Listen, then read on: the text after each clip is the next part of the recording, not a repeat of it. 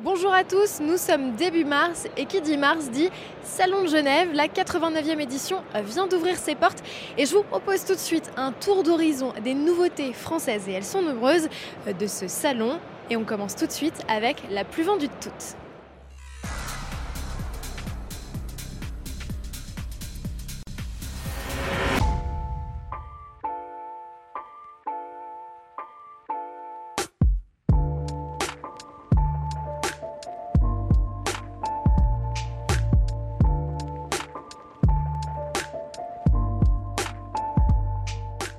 Notre visite débute donc par le stand de Renault où l'on découvre la Clio de 5 génération. Sa carrière sera lancée à l'été. Voici donc 5 choses incontournables à connaître sur elle. C'est le best-seller Renault dans le monde. Depuis qu'elle a débuté sa carrière il y a un peu moins de 30 ans, elle s'est écoulée à près de 15 millions d'exemplaires. Extérieurement, rien de révolutionnaire, la Clio gagne une signature lumineuse à LED en forme de C. Les lignes sont un peu plus tirées pour accentuer le dynamisme. Le ramage n'a rien à voir avec le plumage. Dans l'habitacle, la Clio fait un bond en matière de finition et d'équipement. On note l'arrivée d'un écran tactile vertical jusqu'à deux fois plus grand que le précédent, de compteurs numériques et d'une flopée d'aide à la conduite de série, dont le freinage d'urgence avec détection de piétons et de cyclistes et une caméra 360 degrés de première chez Renault. Avec ses 4,06 m, la Clio 5 est aussi grande que sa devancière. En revanche, elle est plus large. Son habitabilité est toujours correcte tout en offrant un coffre plus grand, 391 litres contre 300 par le passé. La boîte de vitesse implantée plus haut sur la console centrale offre une meilleure ergonomie. Côté mécanique, sa nouvelle plateforme lui ouvre de nouvelles perspectives. Les essences gagnent une boîte à variation continue, tandis que la technologie hybride fait son apparition. Le gain de consommation est estimé à environ 40%. En revanche, l'autonomie se limite à 2 ou 3 km en électrique. Lancement début 2020. Autre nouveauté à découvrir sur le stand de Renault, c'est la Twingo restylée. Alors à quoi la reconnaît-on? Eh bien, à la perte de ses optiques à LED globuleuses, des phares à LED qui ont été remplacés par cette signature en forme de C. Autre petit détail, cette prise d'air que vous trouvez sur le côté latéral gauche. 5 chevaux plus puissante que par le passé, avec des blocs de 75 et 95 chevaux, la Twingo sera lancée dans les tout prochains jours à un prix à partir de 11 400 euros. C'est la première fois que le Salon de Genève s'ouvre sans la présence de Carlos Ghosn. On a appris ce mardi 5 au matin que la demande de libération sous caution, la troisième, venait d'être acceptée par le tribunal de Tokyo, mais le procureur a fait appel, ce qui pourrait compromettre la libération de l'ex-dirigeant franco-libano-brésilien. Une chose est sûre, il sera cantonné à rester au Japon. Chez Peugeot, on a affûté les crocs de la 208 pour mieux rivaliser avec la citadine aux losanges, la Renault Clio. Euh, bien sûr, le look de cette deuxième génération ne laisse pas indifférent et pour cause, il a été intégralement revu. En digne héritière de la 205, la 208 pique à son aîné de subtils détails, les proportions globales avec les roues repoussées aux quatre coins du châssis, les montants arrière et ce creux ou ce niche, le nom de la finition.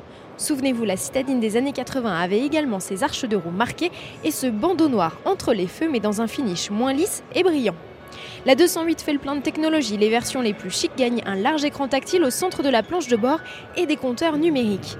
Particularité de ces derniers, ils profitent d'un affichage 3D en première mondiale. Concrètement, les infos apparaissent selon leur priorité au premier ou au second plan. La 208 profite aussi d'un système de déverrouillage main libre grâce à votre smartphone. 9 cm plus longue que son aîné, la 208 atteint les 4,05 m. Malgré cela, le coffre perd en capacité et l'habitabilité n'est pas spécialement l'un de ses points forts. Développée par les ingénieurs depuis 2013, la 208 profite de plusieurs motorisations en essence et en diesel. Nouveauté, en revanche, l'arrivée d'une version 100% électrique de 136 chevaux commercialisée simultanément. Elle offre à la i208 une autonomie d'environ 340 km selon le récent cycle WLTP. La batterie de 50 kWh est logée dans le plancher et ne pénalise ni l'habitabilité ni le volume de coffre. Le surpoids se chiffre à 250 kg environ comparé à une 208 essence boîte auto. À noter qu'elle profite de trois modes de conduite. Extérieurement, Peugeot n'a pas misé sur un design différent pour cette 208 électrique. À quelques menus détails près, elle se ressemble. On remarque ici sur cette version un logo à deux couleurs, un badge au niveau du montant et à la place de la trappe à carburant, eh il y a la prise de recharge. Restons chez Peugeot avec non plus une électrique mais une hybride et plutôt sportive, c'est la 508 Engineered by Peugeot Sport.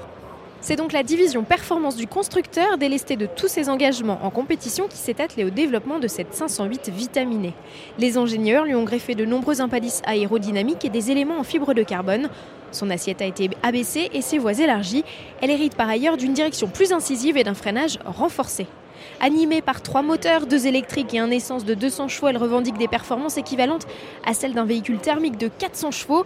Le 0 à 100 est expédié en 4 secondes 3, c'est mieux qu'un Porsche Cayman. Sportive, silencieuse, elle est aussi capable de rouler 50 km sans émettre la moindre émission.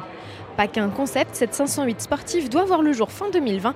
Elle inaugure une nouvelle griffe de modèles électrifiés haute performance chez Peugeot. Chez Citroën, on fait plutôt dans les concepts ludiques et à l'occasion de son centenaire, le constructeur présente deux modèles. Le premier d'entre eux, c'est lui, c'est cet engin très coloré baptisé Ami One. Son nom est un clin d'œil aux Ami 6 et 8 de Citroën. Par sa conception simple et économique, l'Ami One rappelle la deux chevaux. Les vitres coulissantes se manœuvrent à la main. Ses éléments de carrosserie identiques et symétriques sont tous interchangeables portière, bouclier, optique ou encore siège. Dans l'habitacle, pas de technologie à outrance, un écran central sert à livrer des éléments clés comme l'autonomie, tandis que votre smartphone devient votre GPS en jouant les afficheurs tête haute au sommet de la planche de bord.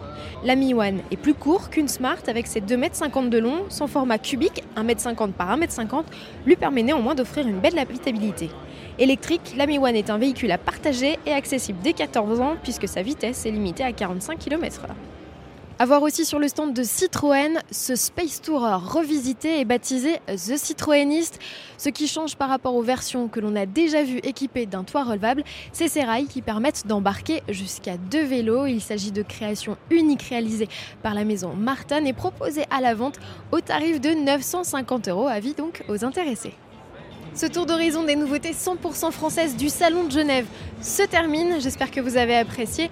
Un dernier petit mot pour vous rappeler d'aller voter sur le site rtl.autoplus.fr pour les grands prix du Salon de Genève. On a besoin de vous jusqu'au 13 mars. Oubliez toute considération de prix. N'élisez que votre coup de cœur. On se retrouve dès demain dans les allées du Salon de Genève à la découverte de nouveaux modèles. À demain.